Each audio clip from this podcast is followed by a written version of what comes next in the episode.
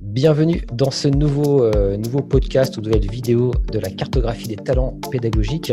Alors, je suis euh, Julien Maurice et aujourd'hui, eh bien, j'ai le plaisir d'interviewer. Alors, c'est des collègues, donc euh, c'est un petit peu biaisé, c'est des collègues du, service Carae qui sont présents avec moi en fait pour vous parler en fait de l'hybridation, de la méthode. Alors, j'ai appelé cette vidéo, ce podcast, hein, ça dépend comment vous l'écoutez, la méthode IMT Atlantique hybridation, donc la méthode IMT Atlantique.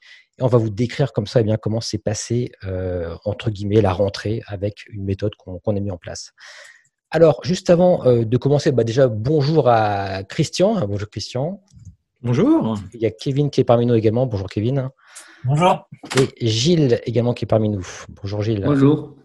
Alors juste avant donc de commencer, je vous rappelle donc euh, que vous pouvez accéder au site de la cartographie des talents sur www.cartotalent cartotalent avec un s.fr et là vous n'hésitez pas à créer un, compte sur ce site, vous recevrez du coup une newsletter, etc. Il y aura pas mal de choses comme ça.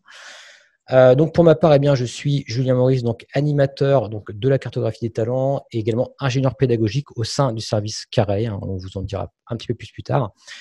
Et donc, je suis accompagné hein, de Kevin, donc, qui est donc ingénieur pédagogique, qui est collègue, collègue avec moi sur le site de Nantes, de Christian, donc, qui est Christian Collin, qui est responsable donc du service carré, et de Gilles, qui est ingénieur pédagogique également, mais cette fois sur le site de Brest, car pour information, IMT Atlantique, c'est à la fois le site de Nantes, de Rennes et de Brest. Donc là, on représente un petit peu tous les sites.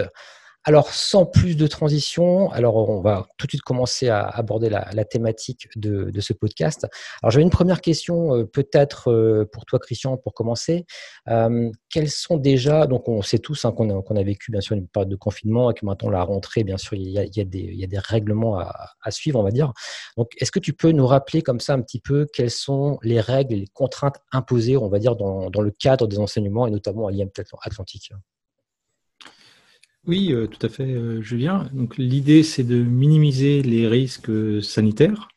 Donc c'est à la fois conserver évidemment les gestes barrières, c'est le port du masque, être à plus d'un mètre, je dirais, de distance de son voisin.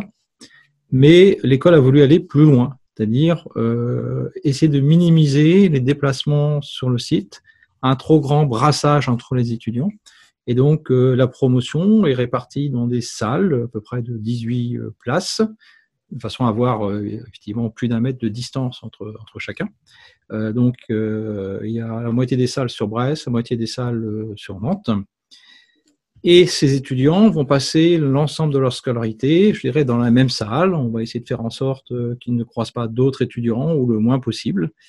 Euh, voilà. Et, c'est ce contexte particulier qui a fait que nous avons euh, tenté effectivement une nouvelle modalité qui mélange à la fois du présentiel et du distanciel. Et d'hybridation. D'accord, je comprends. Pour résumer, finalement, ça m'a fait penser un petit peu, d'ailleurs, parce que j'ai mené également, bien sûr, cette hybridation avec vous, euh, ça m'a fait penser un petit peu au contexte d'étudiants en primaire, d'élèves en primaire. Chacun, chacun a sa, sa table, euh, chacun a sa chaise, quelque part, pour toute l'année. Donc, c'est a priori comme ça que, devrait se dérouler, en tout cas, l'année, s'il n'y a pas d'évolution, on va dire, sanitaire. Donc, effectivement, l'idée, comme, comme tu dis, Christian, c'est que les, les, étudiants eh bien, ont vraiment leur groupe, leur salle, et il n'en bouge pas, on va dire, si ce n'est peut-être pour des travaux pratiques ou des choses comme ça, où là, il y a d'autres, euh, choses dans lesquelles on ne va pas forcément euh, rentrer dans, les détails euh, aujourd'hui. donc effectivement, donc alors est-ce qu'il y a eu des, aménagements également faits dans les emplois du temps? Enfin là donc on, voit qu'il y a eu donc un grand groupe. Alors c'est par exemple c'est 120 personnes, hein, c'est bien ça par par site, je crois à peu près. donc huit groupes d'étudiants, donc ces, ces 120 personnes sont, sont, répartis en, en huit groupes par site. Et euh, est-ce qu'au niveau des emplois du temps, il y a également eu des choses qui ont, été euh, changées, on va dire, par rapport aux, autres années ou pas forcément, justement? Euh, oui, tout à fait. C'est-à-dire que les autres années, l'emploi du temps était extrêmement précis en disant voilà, tu as un créneau d'une heure et quart, de deux heures et demie, de ceci ou de cela. là, l'idée, c'est on raisonne par demi-journée, matin, après-midi, qui correspond à une unité d'enseignement. Et ce sont les enseignants qui vont euh, ventiler un peu comme ils le souhaitent, je dirais, euh, gérer leurs activités, euh, ou effectivement les, les, disciplines dans une même unité d'enseignement qui peuvent avoir lieu dans la même matinée ou la même après-midi. L'idée aussi, c'est de permettre aussi aux enseignants d'utiliser à la fois du distanciel et du présentiel.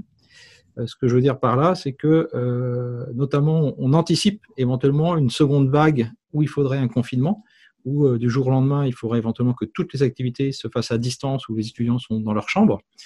et donc pour cela, il y a un certain nombre d'activités qu'on va considérer importantes et qu'on va faire en présentiel autant que possible, où on va avoir de l'interaction assez forte entre les enseignants et les étudiants.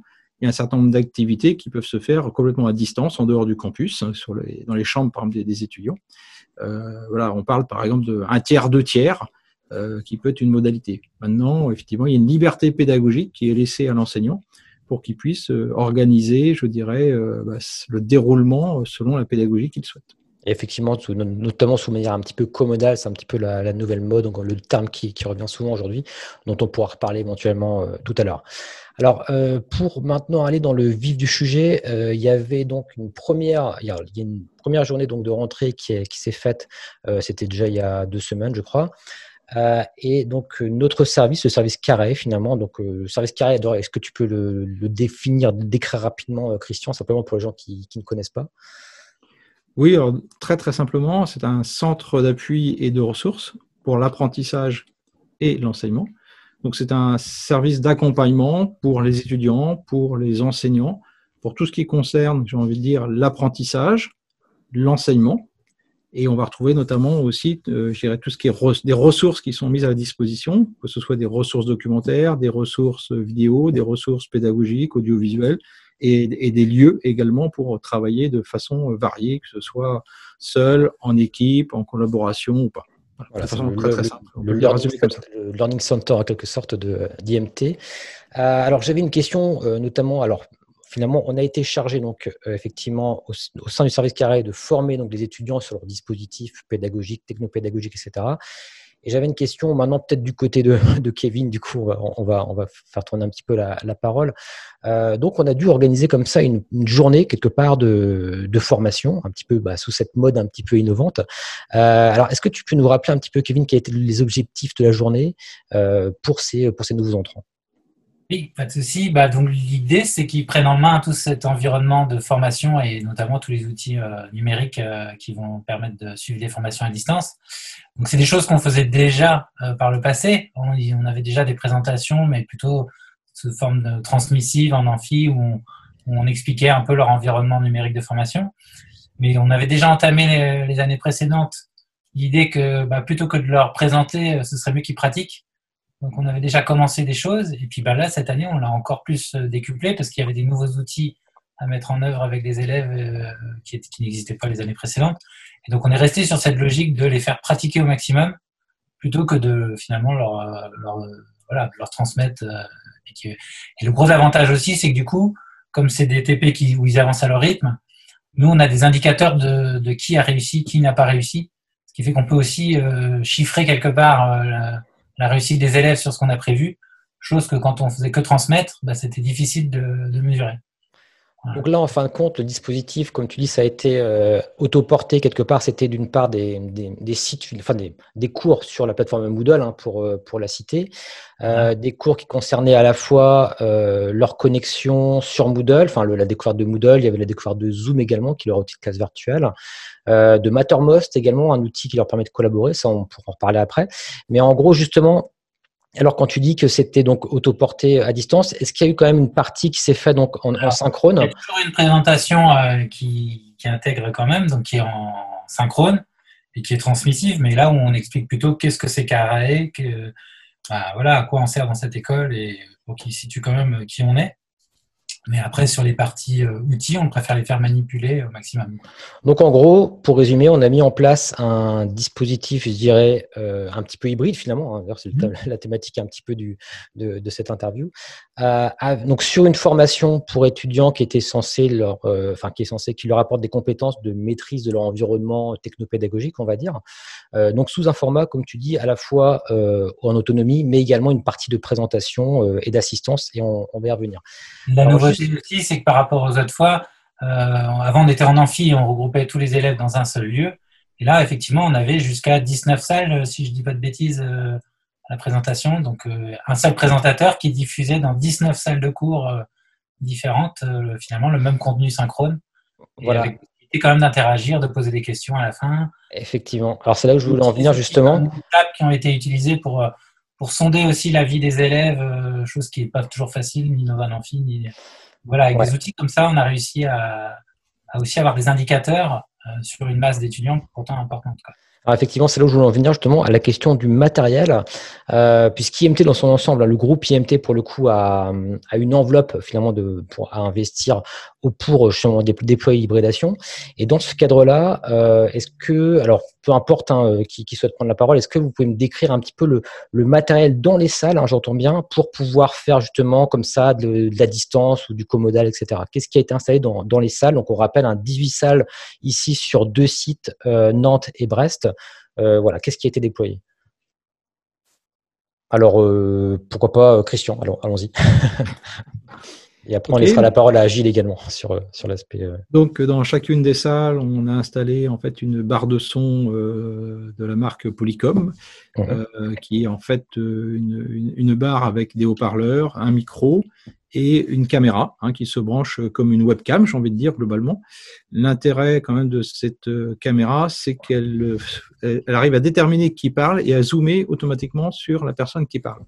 Donc, ce qui permet effectivement de suivre beaucoup mieux la personne.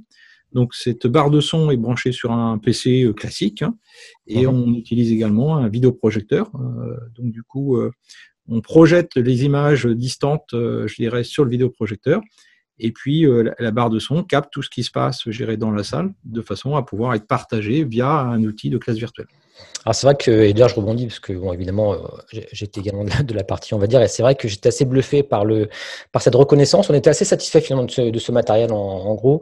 Alors en gros au niveau du tarif, euh, je ne sais pas si vous avez une idée du tarif. La barre de son est à peu près à 1000 euros aux pièces. Voilà, donc ça c'est pour information pour les établissements peut-être qui, euh, qui voudraient euh, s'approprier ce type de matériel-là. Donc 1000 euros pièces pour, euh, pour ces barres de son. Mais c'est vrai qu'on était quand même, enfin on est quand même satisfait, on, précise, hein, de, de, ce logiciel. Donc tu, l'as dit Christian, barre Polystudio, hein, donc vous pouvez regarder Polystudio. Polycom. voilà, Polycom effectivement, tu as raison. Polycom Studio. Et donc, euh, on était donc sur. Euh, alors, comment ça se passait Quel outil de classe virtuelle? Bah, Peut-être Gilles, peut-être tu peux, tu peux euh, maintenant prendre également un petit peu la, parole par rapport à cet aspect, on va dire, technopédagogique. Qu'est-ce qu'on a utilisé comme dispositif de, classe virtuelle par rapport à tout ça? Alors, on a utilisé principalement Zoom, uh-huh. qui, a, qui, a, permis, qui permet de créer des salles, des différentes salles au sein d'une même réunion et ces salles euh, étaient en fait, euh, enfin, pouvaient être utilisées dans, dans notre cas. Elles ne l'ont pas été parce qu'en fait, on n'est pas passé par les salles. On est passé en fait par ouverture de plusieurs sessions Zoom. C'était un choix. Euh, les, chaque session Zoom euh, avait euh, été, euh, été intitulée du numéro de la salle. Comme ça, on pouvait savoir exactement s'il y avait une question euh, dans une salle, on pouvait envoyer quelqu'un pour répondre si on ne pouvait pas le faire par visio. Et euh, euh, là où c'était très pratique, c'est que la session Zoom, une fois ouverte, la barre son était directement reliée à Zoom. Donc, il n'y avait pas de problème de son, pas de problème de suivi, de, suivi de, personnes qui parlent. c'est le premier outil, c'est vraiment Zoom lié à cette barre de son. En plus, euh, les informaticiens avaient géré la chose de manière à ce que ce soit vraiment très facile d'utilisation. Ça, il faut rendre hommage aux informaticiens qui ont mis en place les, les C'est vraiment très, très pratique. On n'a rien à faire d'autre qu'allumer les, PC, euh, se brancher sur la, sur, la, sur la session Zoom. Et le, la barre son suit, euh, est, un simple périphérique finalement qui est reconnu automatiquement. D'accord. Alors, on a utilisé ça. Alors, évidemment, il y avait aussi une, projection sur un, sur un grand écran. On utilisait euh, typiquement des, des, des, des, projecteurs vidéo. Euh, ah. de plus, finalement, il n'y a pas besoin de plus.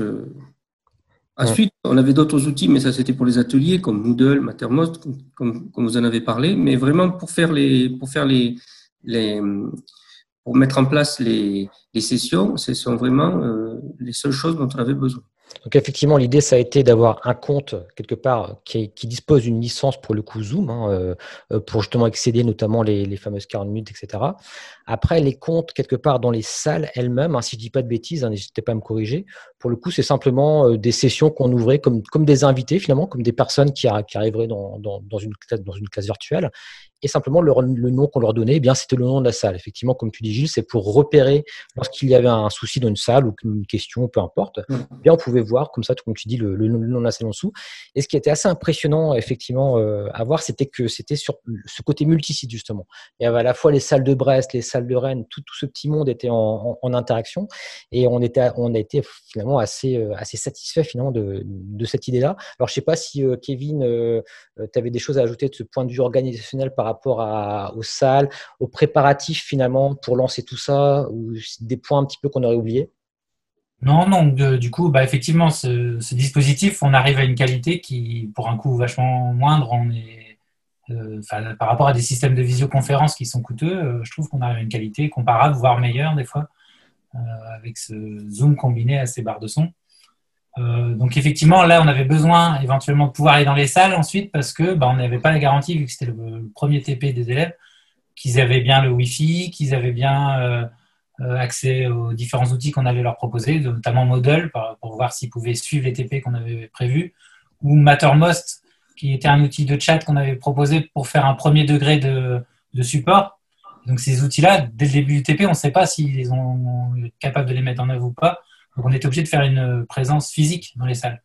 Les prérequis, euh, là bah, effectivement, on pouvait commencer à imaginer du support à distance et, du coup, bah, bah par exemple, les, dépanner avec aussi une session Zoom privée entre l'élève et nous, si ça pouvait euh, les aider avec des partages d'écran, ou euh, avec le chat de Mattermost euh, s'ils bloquaient. Et donc voilà, l'objectif c'était de plus, le plus rapidement possible les rendre autonomes sur des outils qu'ils n'avaient pas le matin. Donc du coup, tant que cette phase-là n'était pas passée, bah, on avait besoin de faire le tour des salles et de s'assurer que, bah, ça, marchait pour la, plupart des gens.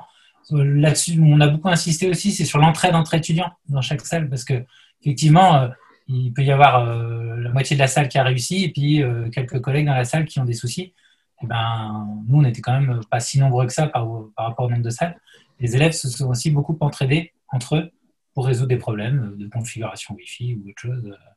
C'est vrai que l'idée. Je vais juste rajouter un, point par rapport à ça. Excuse-moi, Julien. Je t'en prie. Euh, non seulement les étudiants pouvaient s'aider euh, au sein d'une même salle, mais on a observé aussi qu'ils s'aidaient entre les salles. C'est-à-dire qu'un étudiant qui avait euh, bien compris, notamment c'était sur un aspect Wi-Fi, je crois, ou quelque chose comme ça, euh, finalement, il avait bien compris comment ça fonctionnait et donc il, il en a parlé. Et l'ensemble des salles a bien entendu ses explications. Et donc finalement, un étudiant dans une salle a pu aider l'ensemble des étudiants, qu'ils soient sur un campus ou sur un autre. C'est vrai que ça c'était très impressionnant. Alors, ce qui a été assez impressionnant, bah, déjà, tu, donc Christian est intervenu. Hein, Christian, tu as, tu as, intervenu euh, durant la première demi-heure. Mm. Donc là, tu as joué un diaporama pour présenter un peu toute la journée, qui comment ça allait se passer, etc. Euh, tu les as fait également euh, voter, enfin participer euh, avec WooClap à un sondage etc., pour rendre un peu la, chose dynamique. Donc ça c'est vraiment très bien passé. Et, euh, et, comme tu dis, ce qui était vraiment euh, super intéressant, c'est que toutes les salles interagissaient les unes avec les autres. Et en plus, par exemple, si un étudiant se levait pour dire voilà j'ai compris, ça, ça, y a ce souci-là, il serait comme ça, la caméra zoomait automatiquement vers lui. Toutes les salles, tous les sites voyaient cet étudiant-là. Donc c'est, enfin c'est quand même assez bluffant. Même je sais que moi, à, un moment donné, j'ai dit deux trois choses aussi qui ont du coup été entendues par tout le monde, etc. Et, et ce côté-là vraiment était vraiment très bluffant. C'est pour ça qu'on voulait également euh, communiquer sur, euh, sur, euh, sur cela. Hein. On, a, décidé de, vraiment de, partager sur cet échange de pratiques parce que ben, nous-mêmes, en tant que professionnels quelque part de, bah, de, tout ce qui est numérique, etc., ben, on a vraiment été ravis quelque part de la manière dont, ça s'est passé. Et effectivement, donc comme tu le soulignes, Kevin, donc notre idée c'était de faire en sorte qu'il y ait une autonomie qui soit quasiment, enfin qu'il soit assez autonome, on va dire, pour être assisté en online, on va dire, avec cette idée, effectivement, on devait quand même les former sur des outils déjà Moodle en premier lieu, donc ils n'avaient pas encore les compétences pour aller sur ensuite Mattermost, Mattermost qui est un outil un petit peu comme euh, Slack, on va dire, qui permet comme ça de... Donc, euh, le, premier niveau, ensuite, une fois qu'ils étaient formés à Mattermost, c'était s'ils avaient un souci, ils posaient la question sur Mattermost. Si jamais c'était pas résolu, eh ben, on leur disait, OK, on va, faire avec toi un Zoom privé. Et si jamais bah, c'était toujours pas résolu, eh bien dans ce cas-là, on allait sur place, on voyait le numéro, etc. On était sur place pour aussi euh, aider les étudiants. Voilà en gros hein, pour, euh, pour donner des idées un petit peu aux, aux, euh, établissements. Euh, alors ensuite, comment ça va se passer justement? Euh, Alors là, c'était effectivement, on a dégrossi quelque part le dispositif, d'accord? Et euh, c'est quoi l'idée ensuite pour un enseignant qui arrive et qui veut faire un petit peu ce qu'on a, a fait au niveau de carré avec un cours? Alors comment ça se passe? Est-ce qu'il a des, aides? Est-ce qu'il a des voilà Comment ça Comment est-ce qu'on a mis ça en place? Alors je sais pas, peu importe. Hein, si quelqu'un veut prendre la parole par rapport à cet aspect-là. Peut-être déjà, euh, il peut s'appuyer déjà sur, euh, je dirais, euh, le service carré, puisqu'on est là aussi pour accompagner les enseignants et les étudiants. Donc déjà, on est là pour l'accompagner à, la mise en œuvre de ce genre de, dispositif. Et ce qu'on a constaté également, c'est que souvent les, les, enseignants viennent avec leur propre PC portable et ils veulent pas forcément utiliser le PC fixe qui est, qui est, dans la salle. Et en fait, avec le dispositif qui est là, euh, rien de plus simple. Il suffit tout simplement qu'avec leur PC portable, ils se connectent à la classe virtuelle, tout simplement. Ils coupent le son euh, et le micro de, de, leur PC. Et c'est comme si finalement ils étaient euh, connectés, sont connectés avec les autres. Et donc c'est extrêmement simple pour eux de pouvoir utiliser leur support euh, ça, naturellement. Ça veut dire qu'ils peuvent mettre en place ce dispositif-là en étant présents dans une salle avec des étudiants pour ceux qui veulent avoir une interaction. Euh, bon, on n'est pas encore sur de la commodalité pure et dure parce que là, c'est pour euh, dans, dans l'hypothèse où tous les étudiants sont présents dans les salles quelque part. Euh, effectivement, donc, comme euh, c'est vrai que, comme tu le dis, Christian, bah, dans ce cas-là, il débranche simplement, enfin, il utilise son propre ordinateur à lui, et là, il peut avoir sa tablette graphique à côté, il peut avoir ses logiciels, etc., son environnement, sans forcément être perturbé. Donc ça, effectivement, c'est un point important. Et est-ce que, euh, je me tourne peut-être vers Kevin, est-ce qu'il y a des étudiants également qui ont été formés justement pour, euh, pour aider, ou comment ça, s'est passé? Après, effectivement, sur l'aspect barre de son et puis lancement de Zoom, on a formé des binômes euh, dans chaque salle d'élèves qui ont été désignés entre eux. Hein. Enfin, dans chaque salle, ils ont désigné deux élèves pour justement euh, qu'on les forme à lancer des réunions euh, bah, de type Zoom. Et puis voilà, en gros qu'ils soient capables de lancer le, PC, puis la barre de son et, la, réunion Zoom. Et donc l'intérêt, c'est que bah, pour les enseignants, ça les rassure aussi parce qu'ils savent que dans chaque salle, ils ont deux référents qui, maîtrisent. Et donc, s'ils leur donnent les, coordonnées, normalement, les salles sont autonomes pour lancer le cours. Euh, avec toujours le canal Mattermost en support s'ils ont des soucis techniques plus importants. Mais bon, déjà, au moins, ils ont un premier degré d'autonomie euh, là-dessus. Ça, effectivement, c'est un point que je veux vraiment souligner pour les établissements qui souhaiteraient mettre ça en place, cette idée d'avoir, euh, je ne sais pas comment on pourrait, l'appeler, mais une, aide, entre guillemets, des, étudiants qui s'impliquent eux-mêmes dans, la mise en place du dispositif. Je pense que c'est vraiment une, très bonne idée parce que ça rend pour le coup le groupe autonome. Euh, comme tu le dis, Christian, on est là pour faire du support. Après, bon, euh, malheureusement, on n'est pas non plus 300. Euh, Donc, parfois, c'est vrai que c'est bien d'avoir comme ça des, étudiants qui vont nous, quelque part, être à un premier niveau. Comme tu dis, Kevin, s'il y a un souci, bah, nous, on intervient éventuellement au second niveau ou la DISI si c'est un problème plutôt technique, entre guillemets. donc, voilà, c'est comme ça un peu que s'articulent les choses. Mais en tout cas, si des établissements se les mettent en place, pensez vraiment à cette notion d'impliquer les étudiants et ça, c'est particulièrement important. Euh, Une chose aussi, Julien, euh, ce matériel-là, il a été installé vraiment euh, genre un jour ou deux avant qu'on l'utilise. Et donc, je pense que le fait que nous, on l'ait utilisé et puis finalement que ça se soit bien passé le premier jour, bah, ça rassure aussi les enseignants. De, bah, voilà, on, leur parle de quelque chose, mais on, l'a testé, on l'a éprouvé. Donc, euh, quelque part, on, est crédible à, faire du support dessus. Alors que sinon, bah, si on leur disait, bah, débrouillez-vous, vous êtes les premiers, vous essuyez les plâtres, ce serait sûrement plus compliqué pour eux. Euh, Effectivement, c'était un peu l'épreuve du feu, comme on dit. Ah, voilà, ça aurait pu être la cata totale, mais non, ça s'est super bien passé. Et du coup, ça fait au contraire, ça, met en confiance euh, sur une solution qu'on propose. Bah, le fait de l'avoir vécu, euh, c'est quand même plus, plus sympa. Quoi. Ouais, complètement, ouais. Et justement, alors je, m'adresse un petit peu à tout le monde, hein, Gilles, Kevin, Christian, peu importe. Qu'est-ce que vous voyez comme ça, comme point d'amélioration? Euh, Là, on a expliqué, je pense, on a été assez, euh, on va dire, euh, assez complet sur l'explication du dispositif technopédagogique pour le coup. Mais qu'est-ce que vous voyez comme amélioration pour l'avenir, par exemple, par rapport à tout ce qui a été mis en place? Alors, il y en a peut-être pas, hein, peut-être pas. Est-ce que ça a été évalué? Alors, peut-être pour vous aider, est-ce que ça a été évalué par les étudiants? Quel était leur retour sur un petit peu le déroulement de cette journée? Alors, ce qu'on peut dire effectivement euh, par rapport à, l'évaluation des, étudiants, c'est vrai qu'ils euh, arrivent dans une école plein d'enthousiasme, plein de, dire ah bah tiens c'est un moment de découverte, donc ils sont voilà très motivés.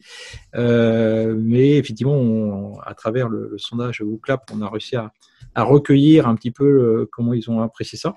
Donc globalement, 30% des étudiants ont trouvé ça top et 54% bien. Donc c'est-à-dire on est à 84% de gens qui étaient très contents finalement de, de ce qu'on a proposé. Bon, maintenant, c'était voilà les premières heures, donc il faut voir à, l'usage. Donc ça, on le verra un peu plus tard. C'est trop tôt aujourd'hui. Euh, en termes d'amélioration, euh, je ne sais pas si c'est au niveau du matériel, peut-être. Ça, il faudra voir. Euh, ce qu'il faut aussi regarder, c'est comment les enseignants vont s'approprier, mais pas forcément la technique, ça c'est pas très compliqué. On a vu, c'était voilà, c'est l'équivalent d'une webcam, hein, c'est pas plus compliqué que ça. Mais finalement, c'est comment gérer à la fois son public qui est en face de soi et comment gérer le public qui est à distance. Hein. Donc, c'est cette notion de comodalité. Et ça, je pense que ça demande une certaine expertise. Euh, déjà, qui regarder? Est-ce que je regarde ceux qui sont dans ma salle? Est-ce que je regarde ceux qui sont à distance? Combien de temps je donne à l'un Combien je donne à l'autre? Enfin voilà, il y a tout un tas de, questions à, regarder. Et je pense qu'il faut qu'on s'inspire beaucoup de ce que fait l'Université Laval euh, au Québec, puisque euh, ils ont beaucoup d'avance sur les questions de commodalité. C'est vrai que là, on n'était pas, encore une fois, je le répète, sur un commodal, parce qu'ils étaient tous présents pour le coup dans, le site, enfin sur, sur site pour le coup. Mais effectivement, ce qui va se passer, c'est que à l'avenir, sans doute certains vont être dans, dans, leur chambre, par exemple, connectés. D'autres vont, eux, quant à eux, vouloir être en présentiel dans les salles. Parfois, peut-être qu'ils auront du choix, etc. Et là, dans ces cas-là, comme tu dis, Christian, c'est vrai que bah, quid des étudiants qui sont euh, à distance par rapport à ceux qui sont en présence. Et j'avais vu notamment des articles comme, ça où, où, il disait qu'il fallait prendre la webcam comme une vraie personne en fait. Il faut parler à la webcam comme, comme, comme d'un étudiant finalement. Et c'est vrai que c'est n'est pas forcément toujours intuitif pour un enseignant bah, de, parler comme ça à une webcam comme il le ferait à, un, élève en face de lui. Euh, donc c'est vrai que voilà, c'est peut-être des, comme tu dis, des, au-delà de l'aspect technique, donc des, un aspect plutôt formation, on va dire, aux usages, hein, euh, pédagogiques. Quoi. Euh, est-ce qu'il y avait d'autres points, Gilles, que tu voyais par exemple euh, qui t'ont un petit peu marqué ou que tu, verrais des points d'amélioration? Ah, je, dirais que si on peut avoir la chance euh, d'avoir une solution de sauvegarde, c'est mieux. Je veux dire par là, si Zoom plante, bah, il plante. Mais ça peut être aussi tout simplement le, le, PC qui est dans la salle qui peut, pour une raison X ou Y, se mettre à rebooter. Alors, c'est un peu dommage pour la salle en question. Ça, ne gêne pas la, la, réunion en elle-même dans les autres salles. Hein. Simplement, les élèves, euh, ben, pendant le temps du, le temps du reboot, euh, ben, ils, ils, perdent la, ils perdent la, la séquence. Euh, ça m'est arrivé dans une des, une des journées où il y avait les, élèves dans la salle et, et Christian qui parlait euh, à, Nantes. Alors moi, je suis, je suis sur Brest. Hein. Et ce que j'ai eu de la chance, j'avais mon PC à côté de moi, donc je l'ai immédiatement euh, branché. J'ai réussi à, à, à pallier au, au, à la panne, enfin à la panne, au, au reboot du, du, PC de la salle. Mais il faudrait peut-être penser à avoir une solution qui serait une sorte de solution de secours, je sais pas. Un plan B, quoi. Un plan B au cas où, effectivement, un ça, plan B. Très bien. Euh, sinon, au niveau des, de l'équipement des étudiants, est-ce que vous auriez des conseils à donner aux, établissements, notamment aux étudiants qui viennent euh, comme ça en, présentiel? Je ne sais pas, par exemple, Kevin, au hasard. Des conseils pour les étudiants euh, Au niveau technique, hein, au niveau matériel, j'entends plutôt. alors nous, enfin, je ne sais pas si c'est obligatoire qu'ils viennent avec leur ordinateur portable ou pas. En tout cas, nous, on, l'avait, on leur avait demandé comme consigne de venir effectivement avec un ordinateur ordinateur portable chargé. Mhm. Euh, et normalement, ils sont censés aussi avoir comme prérequis de notre TP, c'était euh, le Wi-Fi et les mails. Euh, je crois qu'au premier WCLAP du début de journée, on avait 75% des élèves qui avaient le Wi-Fi, ce qui était déjà bien. Mhm. donc, effectivement, en piste d'amélioration, bah, ce serait peut-être que la DISI soit présente. Enfin, c'est ce qui s'est passé. Hein, des personnes de mhm. service informatique, du coup, sont venues dépanner les quelques élèves qui avaient des soucis de configuration. Donc, euh, je pense qu'à la fin de la journée, on avait du 100%. Après, en termes de matériel, euh, est-ce qu'il y en a qui ont des tablettes? Est-ce qu'il y en a qui ont des... J'ai vu quelques élèves même le faire sur smartphone, mais là, je le déconseillerais quand même, parce que même si euh, on peut arriver à faire des choses, la surface quand même, commence à être petite, pour, en tout cas pour certains des TP qu'on avait conçus. Parce que je pense que c'est vrai que certains enseignants, enfin nous on l'avait conçu comme ça, il y avait une partie qui était finalement en autonomie, d'autres parties qui étaient en, synchrone. D'ailleurs, il y a deux parties synchrones, il y avait une, le matin, une l'après-midi. Euh, moi j'ajouterais également à cette liste, donc effectivement, d'ailleurs c'est une de tes questions Christian, un ordinateur chargé. C'est vrai qu'on n'avait pas forcément de prise. Alors si, si l'établissement qui écoute ont le luxe d'avoir des prises pour tous les étudiants, tant mieux. Nous, c'était pas forcément le cas dans les salles en tous les, cas. Donc c'était un, nous, c'était un prérequis assez important. Et j'ajouterais également euh, un casque audio également. parce que bah, pour certains cours qui ont notamment des vidéos, certains enseignants vont leur dire bon ben voilà, là vous allez pouvoir parce qu'on c'est pas parce qu'on fait une classe virtuelle qu'on doit être à 100%, on va dire en, synchrone, etc. parfois on veut leur dire bah maintenant vous allez aller sur le site, regarder la vidéo, ensuite je reviens, on fait des exercices, etc. Si c'est un dispositif qui est pensé de cette manière-là, je pense que c'est vraiment très important. Hein, je, le, dis aussi en pensant aux établissements qui écoutent peut-être cette, cette, interview, qu'ils aient également avec eux le, au moins des écouteurs, je dirais à minima des écouteurs, euh, un casque micro USB. Je dirais que c'est vraiment l'idéal hein, par rapport à notre contexte. On va peut-être te rajouter, euh, Julien, euh, parce qu'en fait, quand on demande aux étudiants en fait, d'apporter leurs ordinateurs, on, pense à ce qu'on appelle du biode, en fait, apporter euh, son propre matériel, tout simplement. Bring your home device. Voilà. donc là, ça dépend. Il y a des, personnes qui sont très favorables à ce genre de choses, des, des personnes qui sont un peu plus réticentes. le, le, grand débat, c'est est-ce que effectivement c'est l'étudiant qui installe tous les logiciels sur son propre ordi avec la la disparité des matériels et l'enseignant peut effectivement être perturbé, euh, ou est-ce que effectivement il se sert de son PC personnel comme en fait d'un écran et que l'ensemble des logiciels se, tournent sur des serveurs de l'école à ce moment-là avec un affichage déporté. Hein, donc en fait ces deux modes-là sont utilisés à IMT Atlantique hein, selon les campus. Euh, donc c'est en période, je dirais, de, de pandémie, c'est important parce que euh, on ne peut pas se permettre à ce que les étudiants touchent euh, des claviers qui sont mis à, disposition du public, puisque ça pose des problèmes évidemment euh, sanitaires. Donc on est obligé d'avoir, chaque étudiant a son propre PC, soit avec des logiciels installés en propre, soit les logiciels sont installés sur des serveurs et l'affichage est déporté sur l'ordinateur de, l'étudiant avec des solutions qui s'appellent VDI par exemple et qui permettent d'afficher l'ensemble de ce qui se passe sur le serveur dans un navigateur web tout simplement ce qui permet également à tous les enseignants, euh, tous les étudiants, pardon, d'avoir le même environnement, euh, voilà, et de travailler tous avec les, mêmes conditions, je dirais, euh, techniques. Ben voilà, en tout cas, ben, ben, c'était parfait. En tout cas, merci pour tous ces témoignages. Est-ce que vous avez, avant de conclure, peut-être des derniers points qu'on n'aurait pas forcément abordés ici, que vous vouliez ajouter par rapport à, à cette expérimentation, à cette hybridation? Je pense qu'on a dit l'essentiel. Parfait. Bon, bah super. Bah, j'ai plus qu'à vous remercier, hein, toute, euh, toute l'équipe, hein, dans laquelle je m'inclus également, évidemment, parce qu'on on fait tous partie, encore une fois, de, de, de Caraé. Et donc, j'ai fait ce, cette vidéo, cette interview également dans le cadre, encore une fois, je le, je le rappelle, hein, dans le cadre de la cartographie des talents pédagogiques. Donc, je vous le rappelle, le site cartotalent.fr, talent donc avec un S. Euh, vous pouvez également aller sur un autre, un autre blog qui est assez connu euh, au niveau d'IMT Atlantique, s'appelle le blog Innovation Pédagogique, blog IP. Hein. Je sais que Gilles, tu, euh, tu fais pas mal d'articles également sur, sur ce blog-là. Tu, tu as un relais très important pour, pour ce blog. Il y a également une chaîne YouTube hein, sur, sur, laquelle d'ailleurs je vais mettre cette vidéo de la cartographie des talents. Il y a une newsletter si jamais vous êtes cette fois-ci abonné. Donc c'est pour ça vraiment c'est important d'aller sur le site cartotalent.fr et de créer un compte pour pouvoir la recevoir. Et puis enfin, un podcast également. Je mets également tous ces enregistrements-là ici en, podcast pour les personnes qui souhaitent plutôt l'écouter un petit peu dans, voilà, en portabilité, on va dire. Voilà, bah, je vous remercie encore euh, une fois tous les trois, donc Christian, Kevin et Gilles. Et puis, bah, je vous dis à très bientôt à toutes les personnes qui ont euh, écouté cette euh, interview. Merci à tous. Au revoir. Au revoir.